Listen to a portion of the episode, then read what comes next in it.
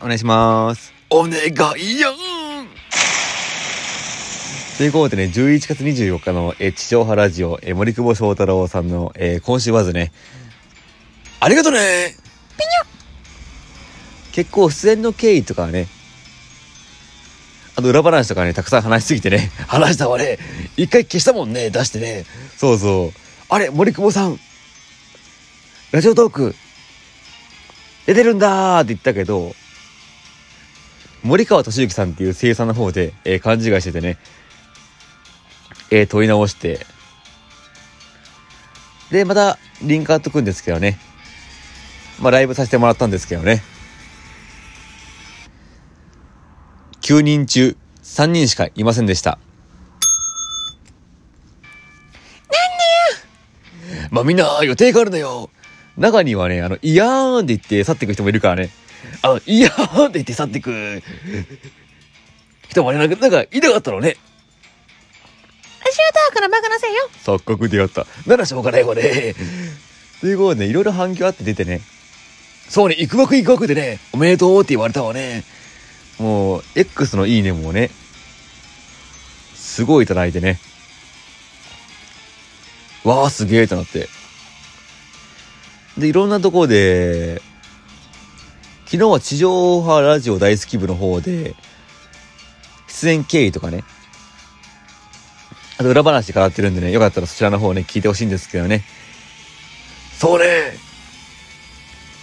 まあ軽く出演経由言うと、森久保翔太郎の今週はずっていうツイッターのアカウントがあって、そこで、質問してて、それをリプですね、X のリプか DM カードを、あの、本当のメール、本当のメールっていうのもね。うん、普通のメールでね、送ったら、答えが面白かったら、出ませんかって、来るものでね。で、必ず21時半から22時半頃まで開けておくっていうね。あ、そうね。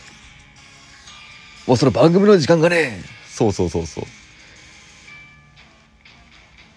それで、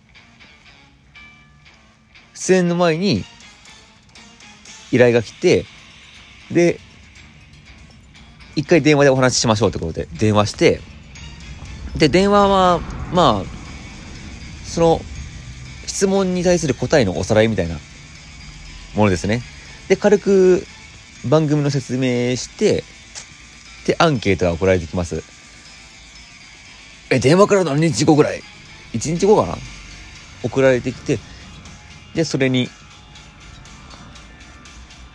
答えたら、あ本番まで、まあ、特に何も連絡なく、本番の、えー18時半頃からね、Google Meet のリンク付きでお願いしますっていうメールが来て、で、あれかな？メールアドレスを教えれる人のがいいのかな？あ、確かなんかメールじゃないと繋がんなかったみたいな感じがあるわね。そうね、そうね。なので、まあメールでやり取りした方がスムーズかもしれませんね。それで、21時半から30分間打ち合わせで、で、そのままぶっつけ本番ですね。まあ、Google Meet っていうズームみたいなもの使ってね。そうそうそうそう。で、もう一回出たいわね。そうね。もう一回出たいんだよね。私の美声聞かせるわよ。いや、ほんとだよね。いや、またね、千葉のね、その病気で引っ越してしまった友達もね、聞いてくれたらいいなってね。あとお母さんもね。そうそうそうそう。多分その前にプロデューサーさんから何人か音声配信者紹介してくれって言われたのでね。まあ、多分音声配信研究会のことについて語ったから、その人がメインかもしんないわね。まあ、そうだね。でも、まあ、音声配信総括よってことで、まあ、X でも募集かけたしね。まあ、自分から誘った人もいたし、自慢がてら。自慢がてらって言わないの。はい、森久保翔太郎さんの今週末に出ましたよって。自慢がてら送らせてもらったんだけど。まあ多分、音声配信研究会の方は多分呼ばれる可能性がすごい高いなっていうのはありますね。そうね。で、音声配信研究会なんだけど、はい。まあ、ラジオトークのメンバーシップの部活動みたいなね。趣味のメンバーシップね。そうそう。それで、まあ、ノートにも書いてあったから言うんだけど、はい。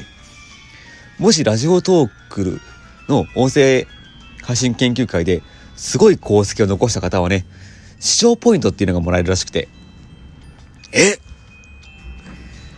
で、それが7個集まると師匠になるっていうね。えー、一個でいいじゃん、ケティ。ケティではないの。なのでね、これはね、あの、一気に師匠かなって。で、私らが師匠になったら、音声配信研究会、危ないんだからパンパンパーブキー、パパパーブキー、レッツゴー